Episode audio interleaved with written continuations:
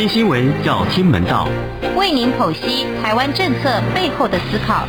带您看懂全球政经局势的演变。每周六中年晃给您最及时的时事分析。钟声响起，全球重要新闻一点就通。各位听众朋友，大家好，欢迎收听钟声响起，我是钟年晃。您现在收听的是中央广播电台来自台湾的声音啊。这礼拜的呃节目里面呢，呃，首先跟大家分享的是呢，呃，台湾在经过三十五天啊本土这个武汉肺炎 COVID-19 零确诊之后呢，在台北时间的呃星期四晚上哈，恐怕有很多人有稍微被。呃，惊吓到一下哈，就是因为指挥中心突然宣布晚上九点钟说要开记者会哈，那依照我们的经验判断，呃，这个时间开记者会一定不会是好事啊，就果然是呃有本土新增一例本土确诊病例啊，二十多岁的女性啊，那她的工作很特殊，她是在中央研究院基因体研究中心的 P 三实验室工作啊。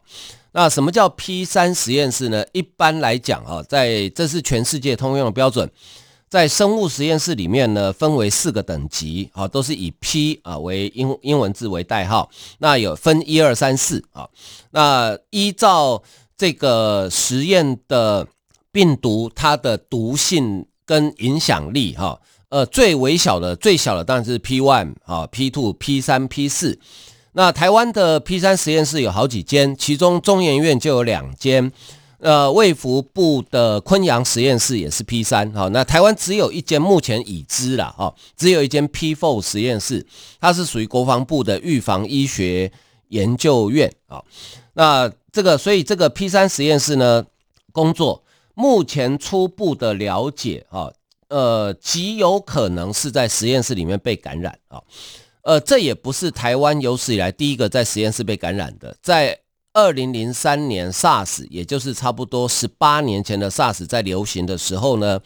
当时国防部的所属的 P4 实验室，曾经也有一位研究人员，也是在做 SARS 的病毒实验的时候，不小心被感染啊。那因为这种生物实验室，我们一般人相对陌生，我们最多大概只在电影里面看过，对不对啊？呃，可是呢。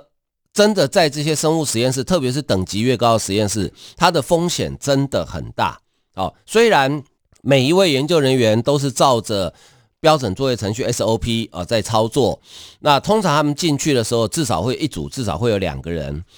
呃，要有证照的研究人员才可以进到实验室。好，那一个在里面实验，另外一个就在旁边。隔着一个透明的玻璃的监控室，在随时注意里面那个人的情况啊，这是最少的。可是说实在哈，意外无所不在。比如说不小心被针给戳到了啊，哈，或是被实验用的动物给抓伤、咬伤，各种可能性都有啊。所以我想，我们不应该责怪这一位研究人员啊，因为他也不想啊，没有人想生病啊。那根据初步的调查呢，呃，她是一位女性，二十几岁，很年轻。她只在这个实验室工作了七个月，在这个月初，十二月初已经请辞了啊，这一点倒是有点比较少见，因为一般来讲，很少人会只工作七个月就换工作，尤其这个工作，呃，不是那种送快递啊、送餐之类的哈，它是一个门槛相当高的工作，不是你想进去就可以进得去的哈。他为什么这么短时间就要离职哈？这个倒是值得进一步了解。那他已经。在七月底的时候接种了第二剂的莫德纳疫苗，好，那他是在呃上个月，也就是十一月底有两次，因为这个实验室做的正好就是 COVID-19 病毒的研究，他有两次接触到病原的机会，那曾经有一次被呃这个实验用的老鼠咬伤，好，那这只老鼠呢，它做的实验是英国的变种株阿尔法病毒。好，那到底是不是因为这样被感染？目前还不知道，因为照指挥中心初步的判断说，他感染的应该是 Delta 病毒。那怎么会是老鼠咬伤阿尔法，带的是阿尔法病毒到他身上变 Delta？所以不知道。但是初步判断，因为第一，他最近都没有出国的记录；第二，台湾的社区在他之前已经三十五天零确诊，所以相对的，台湾的社区应该相当干净，所以也初步排除被社区在社区里面被感染的可能性，所以有可能哈，他是在实验室里面被感染。那至于是哪个环节，进一步还要做基因的定序啊，才有办法了解说呃到底是什么原因啊呃，但是目前初步认为是在实验室里面被感染的可能性比较大啊，所以也马上展开呃该有的 SOP 哈，该做的都做了啊。那呃初步啊框列八十五个人在星期四晚上呃全部都送到集中检疫所来检疫啊。那也会马上做这个病毒的筛检，看看到底有没有有没有确诊的状况哈。这个是那呃昨。在指挥中心呢，也马上哈要求中央研究院，呃，十天之内要交出调查报告哈。中研院也说没有问题，十天之内一定会交出来。那那个实验室呢，目前暂停啊，暂停做实验。那我觉得是这样子的哈，就是说这个其实呃实验在这种生物实验室工作风险本来就高啊，所以到底哪个环节可能要进一步等病毒的。呃，基因定序出来之后，我们才有办法确定啊，到底是哪一个环节被感染哦。那当然，呃，找出哪一个环节被感染，就可以作为将来实验室也许操作 SOP 可以做在呃进一步的改善啊。我觉得这个是呃要需要一点时间哈。不过呃，应该在国外的朋友也不用太担心台湾哈，因为我们目前看起来只要隔离措施有做好。呃，应该不太会有问题哈。那当然，我们在台湾的朋友们，大家最关心的就是哇，那跨年活动哈会不会受到影响啊？现在还言之过早啊，因为要至少这个确诊的人，呃，他的第就是最亲密的第一圈的接触者八十五个人，至少要隔离十四天嘛，对不对？十四天之后也才知道说，呃，到底有没有扩大哈？如果没有扩大的话，当然。呃，跨年就继续举办啊！如果有扩大的话，那就很抱歉了哈。呃，大家只好在家里看电视跨年啊，要不然就是呃，在你家顶楼看能不能看到一零一烟火，大概就只能这样子了啊。好，这个是关于呃台湾这个在确诊零确诊三十五天之后啊，突然有一个本土病例，而且来得有点奇怪啊，有点奇怪哈。好，另外来看的是呃。台湾在中美洲的一个邦交国叫做尼加拉瓜，啊，尼加拉瓜，呃，在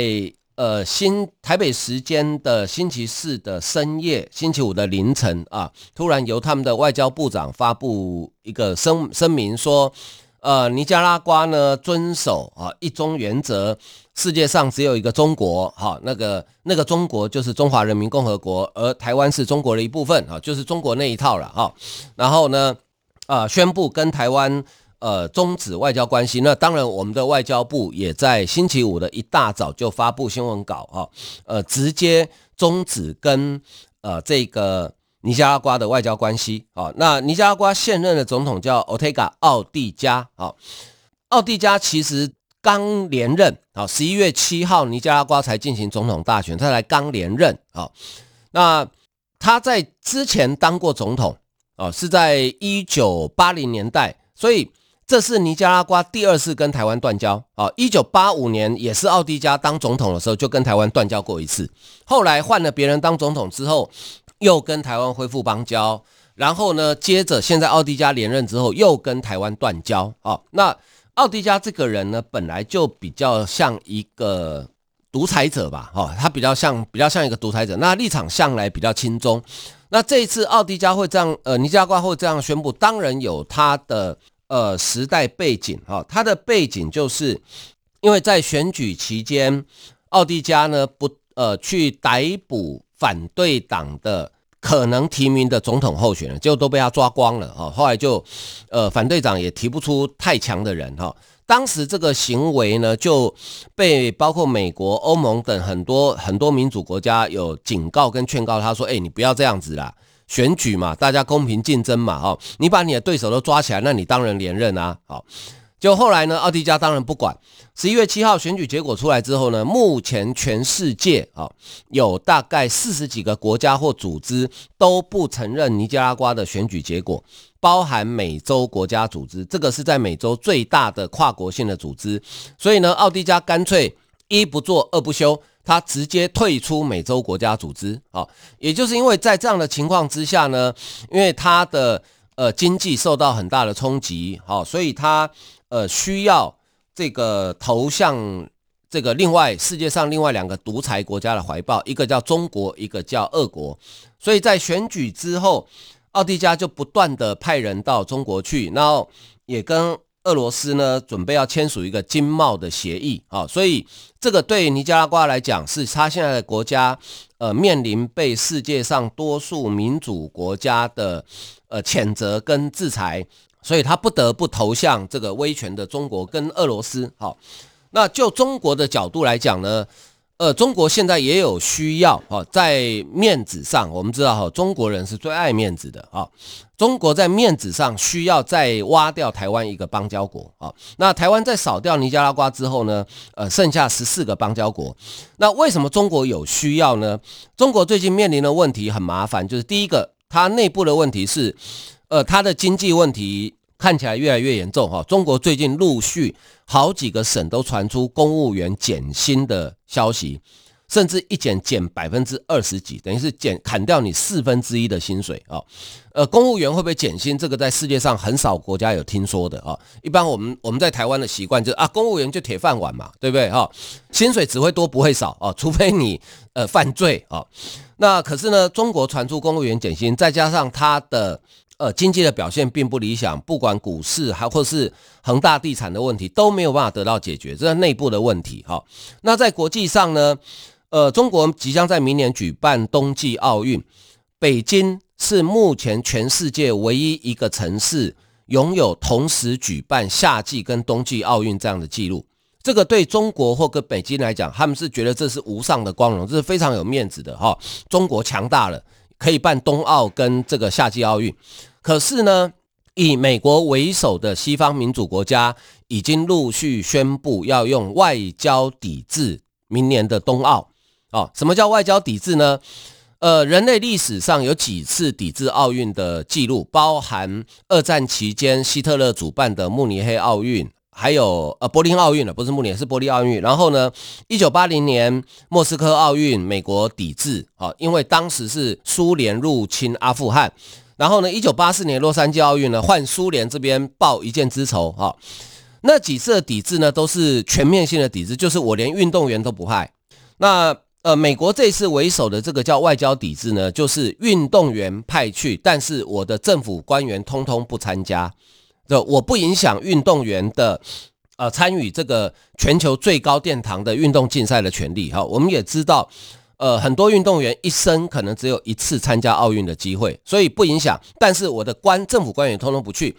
在美国宣布之后，欧盟很多国家也宣布了啊。所以中国在这个面子上，他觉得蛮丢脸的。尤其是被抵制的原因，是因为美国白宫呃发言人沙奇是开宗明义的讲。你对新疆人权的迫害，还有你对香港以及对呃台湾包含周边国家的这些呃骚扰的行动哈，一直都没有得到改善，所以呢，美国决定抵制。对中国来讲啊，是可忍孰不可忍啊，所以呢，呃，可是他也不能拿美国怎么样啊，所以呢，也就只好拿台湾出气啊，这是中国长期以来惯用的手法啊，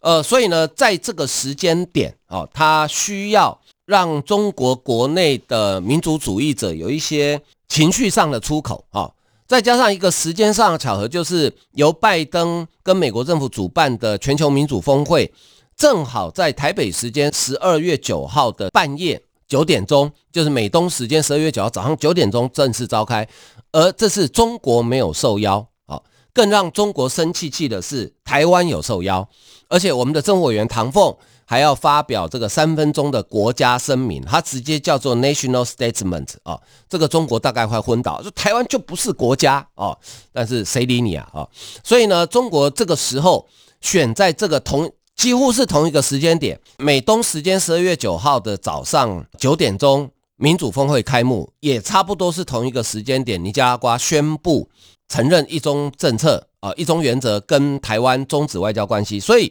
这个操作是显然是人为操作的痕迹，非常的明显啊，非常的明显啊，这个大概就是呃，中国在选在这个内外环境之下，它必须让国内的民族主义者情绪上有一些出口，所以它必须这样子做好。那呃，尼加拉瓜吧，好吧，这个国家吧，我想多数台湾人大概也没去过啊，那。可能对他跟台湾断交，大家应该也没什么，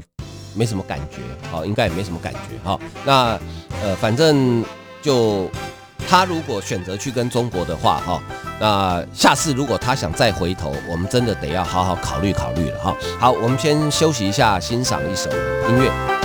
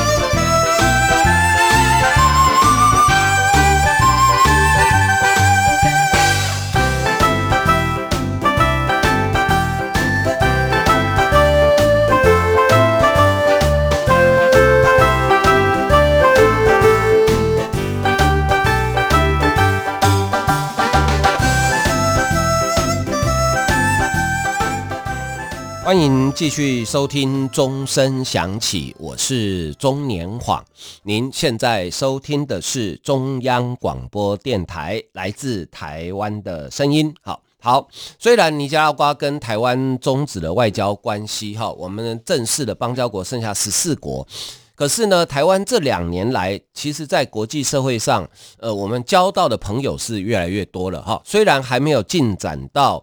呃，正式外交关系，但是很多互动啊，都是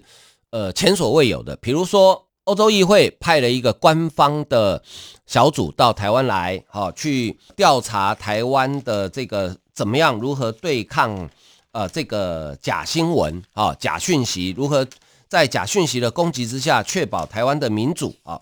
那他们回去之后呢，已经做了一个呃初步的。心得还没有，还不是正式报告，但是是一个初步的心得了哈。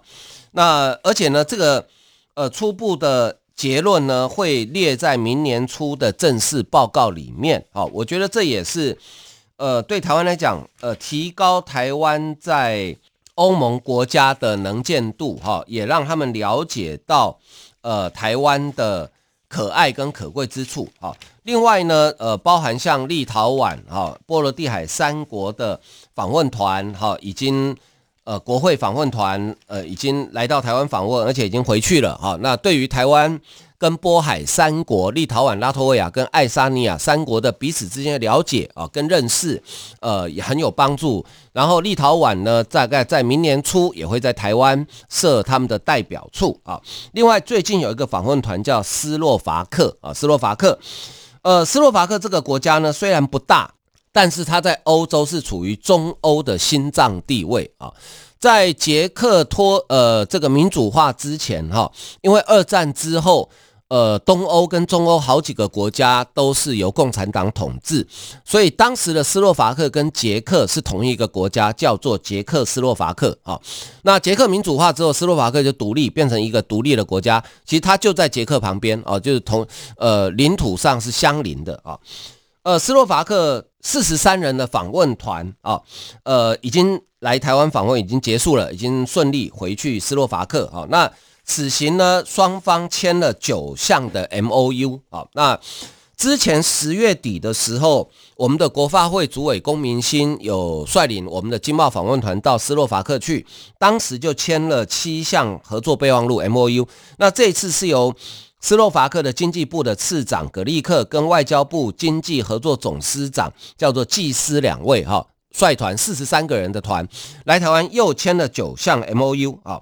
呃，好几个项目啊，包括教育人才交流、研发创新、贸易拓销、科学园区、太空观光、呃，智慧城市、科学领域、呃，研究等领域哈。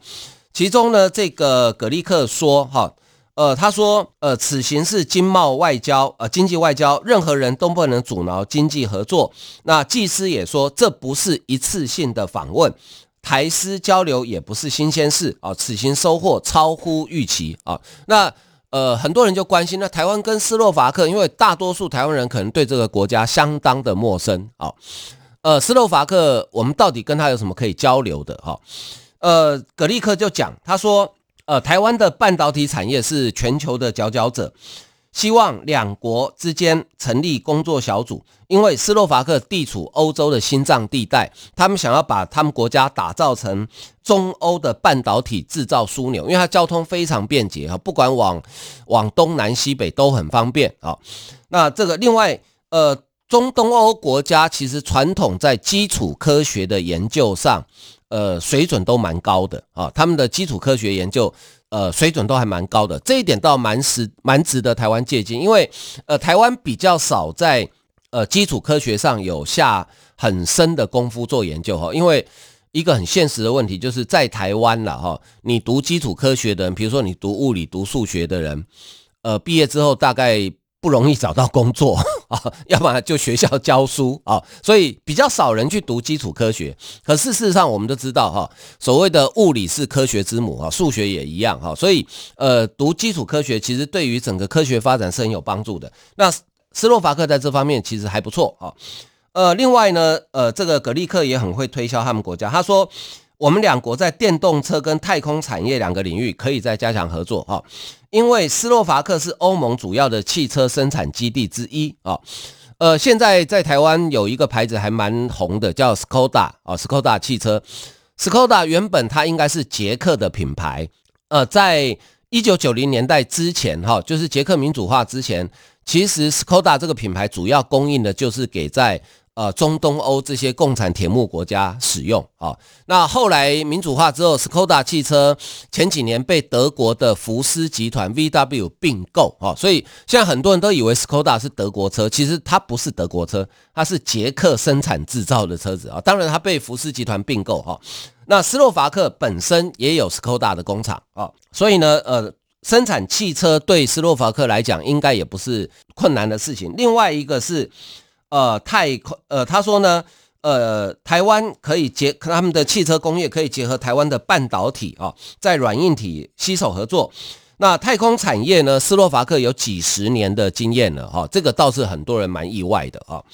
呃，几十年发展历史，有四十几家企业提供地图绘测、卫星应用软体相关机械，甚至火星探测车等技术的解决方案啊。这方面可以跟台湾的呃，他们有跟太空中心。呃，签了 MOU 哈，希望双方将来可以加强进一步的合作啊。这个是关于这个呃斯洛伐克哈。那我觉得这个慢慢的哈，就是呃全世界跟像立陶宛对不对？立陶宛我之前在节目中跟大家讲过，立陶宛国家也不大，但是立陶宛是大概是全世界生产这个我们知道，现在晶圆代工需要的是光刻机好那。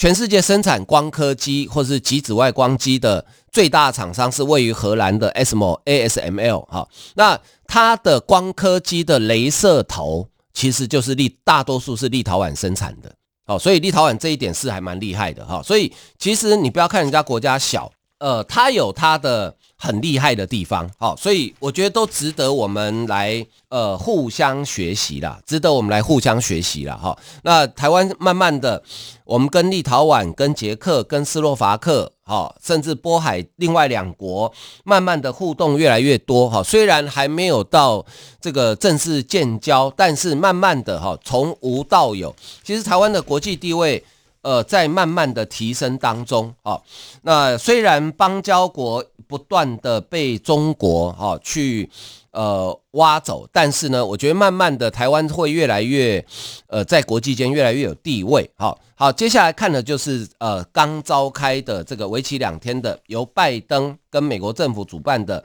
全球民主高峰会。好，他在美东时间十二月九号晚上九点。呃，正式展开。这是一次视讯会议，全球有一百一十一个呃国家或民主政体啊、代表都参加。那拜登总统呢是在美国白宫的这个啊、呃、会议室哈、主持呃开幕仪式。呃，他在致辞的时候讲，他说民主呃普世人权面临持续而且令人担忧的挑战。有必要警惕的保护民主价值，民主不会偶然发生，民主在全世界都需要斗士啊。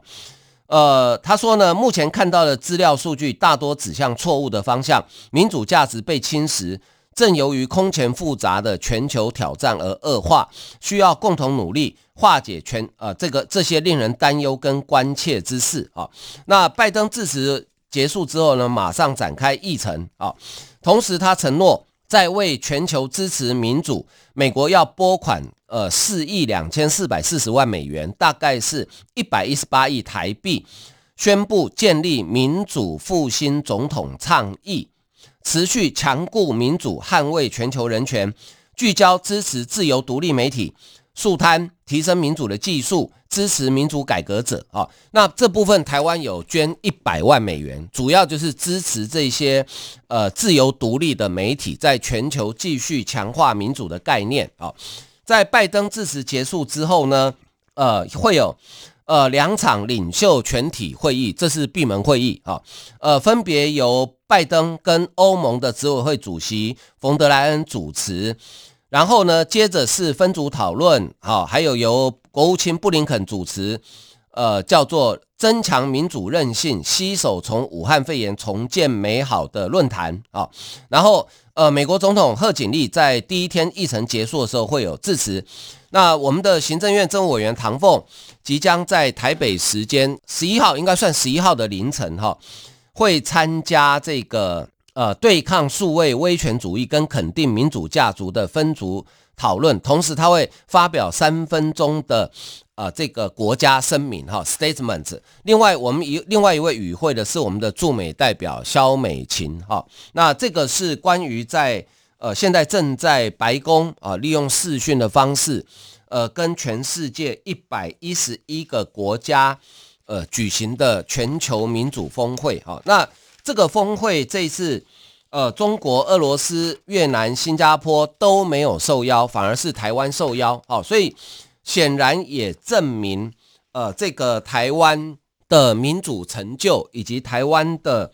呃软性国力，哈，事事实上是得到世界上多数国家认同的，哈。另外一个对台湾来讲呢，是一个很好的消息，就是呢。呃，瑞士洛桑管理学院 IMD 呃发布了今年二零一二零二一年的世界人才排名报告。